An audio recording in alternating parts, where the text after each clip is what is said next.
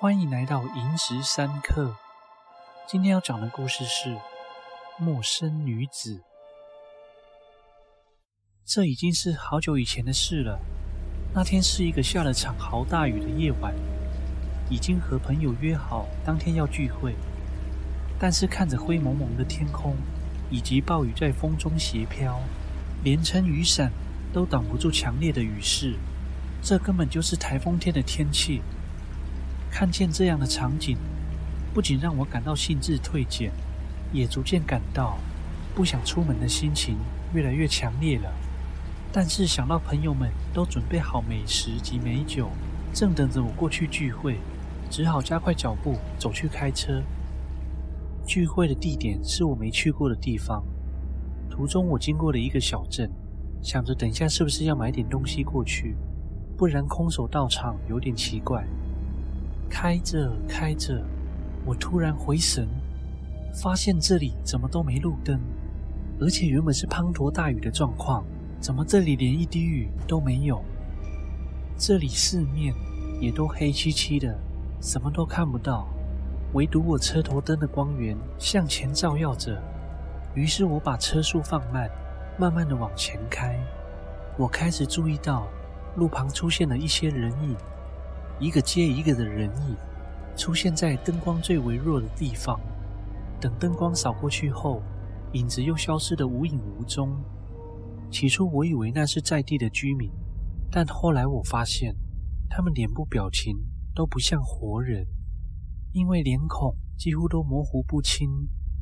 有些人缺了眼，有些人的脸像是烂掉的样子。如同淋了雨的油画。当时的我看到这景象，非常的惊慌，鸡皮疙瘩都浮了起来，而且我感到人影越来越多。这时我紧张的踩下油门加速，想尽快逃离这地方。后来我开上了一座小桥，接着又下坡。当大灯往下照的同时，照到一个漆黑的人影站在路中央。我试图做反应闪避。然后我眼睁睁的看着那影子被我撞上，接着脑袋似乎有一度是空白，因为我突然听到一声巨响，车子也瞬间停下来，才发现撞到东西了。抬头一看，结果是撞上一棵树，头灯剩下一颗还亮着，车子的前半段有明显向下陷的感觉，但是我一直没印象，我到底是怎么撞上的。认为自己闪避完之后，应该还能把车修正回来才对。车子停止后，我吓得呆坐在车里，难以相信刚刚看到的一切。几秒后，等我稍微有点回神，我听到车子后方出现奇怪的声音。那时候听起来就像是衣服或是很轻的东西从车子的后车厢上方经过产生的声响。我回头看。也没看到什么可疑的东西，心里想着，该不会是刚刚那些影子经过吧？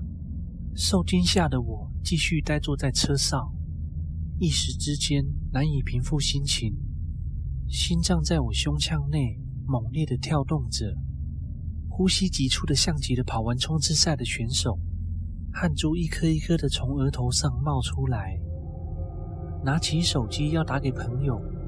但是拨打了几次都是嘟嘟声，才发现手机没信号，所以我想说干脆下车，试着到附近看看有没有住户，跟他们借个电话。结果我才抬头看向后照镜，就看到有个女性身形的影子站立在我车后方光源最微弱的地方。我松一口气，刚好在我需要帮助的时候有人路过，终于可以找到人帮我了。接着我把车门打开，一脚踏出去，转身站出车外，准备要下车。结果一抬头，刚刚出现女子身影的地方，现在什么人影也没有。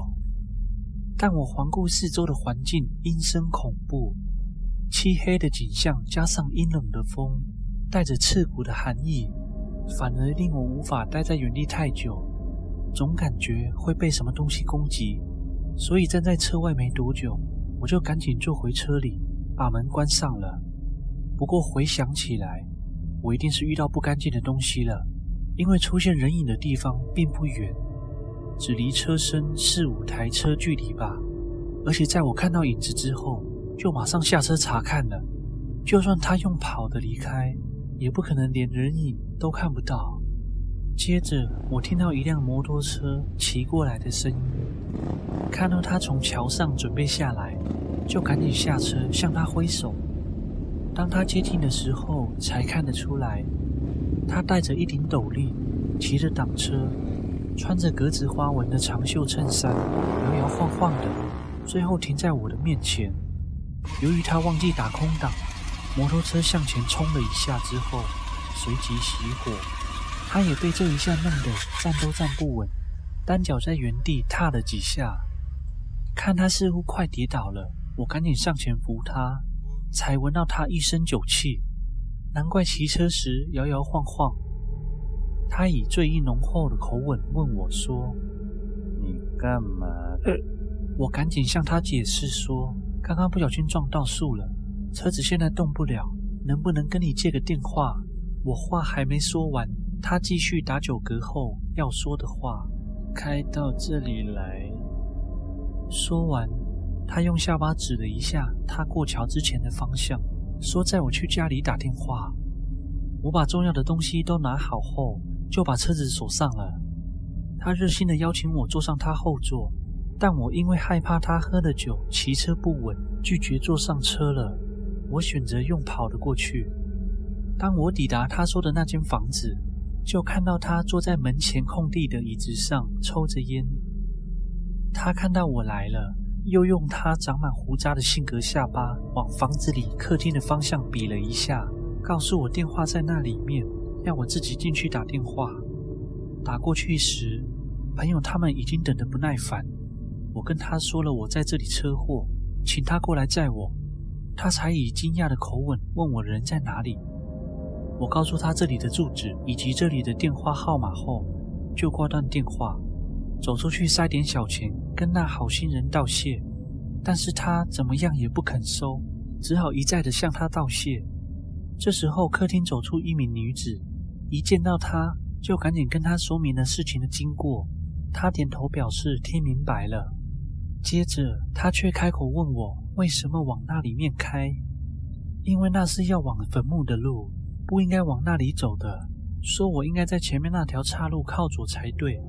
我愣了一下，因为我很确定，刚刚一路上都没有看到岔路。虽然我左思右想，也想不明白，究竟为什么会开到那里。不知道如何跟他解释为什么，也知道可能自己真的遇到不干净的东西。但还是不断地向他道谢。于是我又把刚刚没塞成功的小钱拿给他，他也一样奋力抵抗的不收我这小小意思。他说：“人平安就好。”后来朋友们真的找到这里来载我，我带他们一起去我车祸的地方，我又惊呆了。这条路很小条，而且朋友开上小桥上，远灯照过去时。是一大片的墓园，大家下车利用车子的灯光查看我车子的状况，才得知我车子的前轮掉进路旁的沟槽，动弹不得。我们商量后决定隔天再找人来处理，于是就先离开，继续我们之后的行程。隔天起床后已经是下午时间，我请朋友载我来车祸地点，顺便买了礼盒送给那家住户。这次他们终于收下了。开往我车祸地点的路上，实在是难以想象，我竟然会开到这里来。也看了看手机收讯，至少有两格。而我坐进车里整理一些东西，再次以同样下车动作向后看时，对应昨天看到那女孩身影的地方，是一个长满杂草且久无人整理的墓园。细长的杂草直立在灰白的墓碑前。随风飘动，仿佛是那死去女子的长发。我不敢再多看几眼，害怕的匆匆点头，表示敬意。等事情处理完后，我回想了当时车祸后看到那女孩影子的情形，产生了一些疑问：为什么我会看到她呢？是她带我来的吗？她是要害我呢，还是在帮我？如果我不在那里撞到树而停止下来，是不是会发生更严重的事情？又或是……